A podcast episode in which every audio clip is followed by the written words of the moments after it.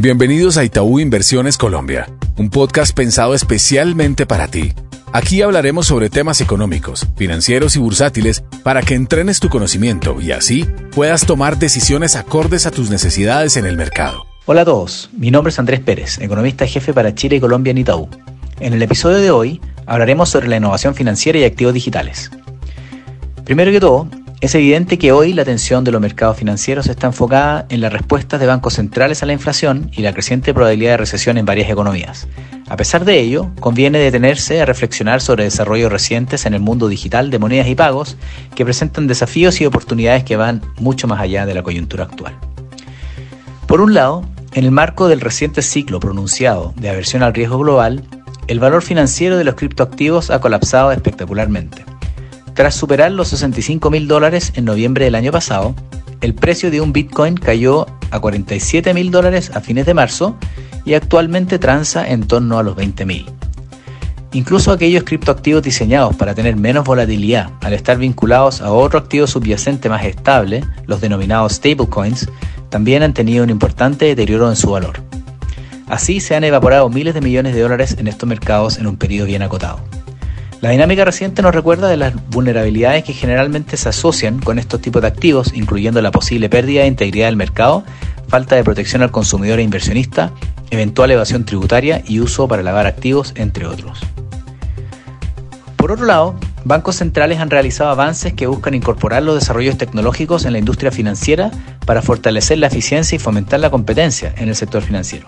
En particular, varios bancos centrales en economías avanzadas y emergentes han publicado documentos que discuten los beneficios que conllevaría la emisión de una moneda digital con respaldo del Banco Central. Por ejemplo, la Reserva Federal de Estados Unidos publicó un, un, documento en enero de este año, mientras que el Banco Central de Chile evacuó su primer informe sobre la materia hace un par de semanas. Avances en esta materia se realizan en el marco de la creciente digitalización de los medios de pago, a la luz del menor uso de dinero efectivo y nuevas plataformas privadas de pago.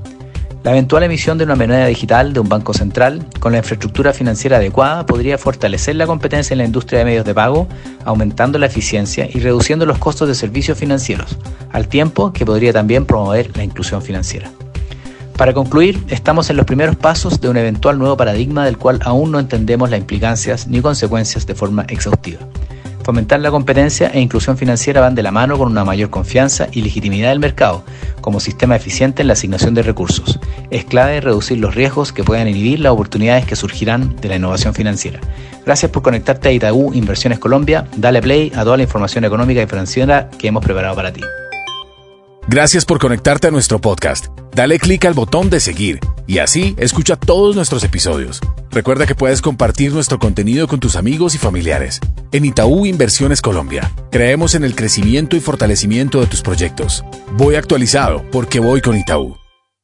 El contenido de este podcast tiene carácter informativo y fue producido por Itaú Corbanca Colombia S.A. y sus filiales a partir de las condiciones actuales del mercado y las recientes coyunturas económicas. Está basado en datos obtenidos de fuentes públicas que se consideran fidedignas, pero cuya veracidad no se garantiza. Esta información no constituye y en ningún caso debe interpretarse como una oferta de negocio jurídico o solicitud para comprar o vender algún instrumento financiero o participar en una estrategia de negocio en particular. En cualquier jurisdicción, los instrumentos financieros mencionados en este podcast pueden no ser adecuados para cualquier inversionista, por lo que cualquier inversión debe debería ser analizada a la luz de una asesoría financiera independiente que tome en cuenta sus propios objetivos, intereses, perfiles de riesgo, etc. Toda la información y estimación que aquí se presentan derivan de nuestros estudios internos y pueden ser modificados en cualquier momento sin previo aviso. Ni Itaú Corbanca Colombia S.A. ni sus filiales S.A. asumen ningún tipo de responsabilidad legal por las decisiones de inversión basadas en la información contenida y divulgada en este podcast. Por último, este podcast no puede entenderse como asesoría en los temas que trata por parte de quien lo recibe. Este podcast fue preparado por Itaú Corbanca Colombia S.A. y sus filiales e incluye material que es para uso exclusivo de sus receptores y su contenido no puede ser reproducido, publicado o redistribuido en ninguna forma, en todo o en parte, sin la autorización previa de Itaú Corbanca Colombia S.A., vigilado Superintendencia Financiera de Colombia.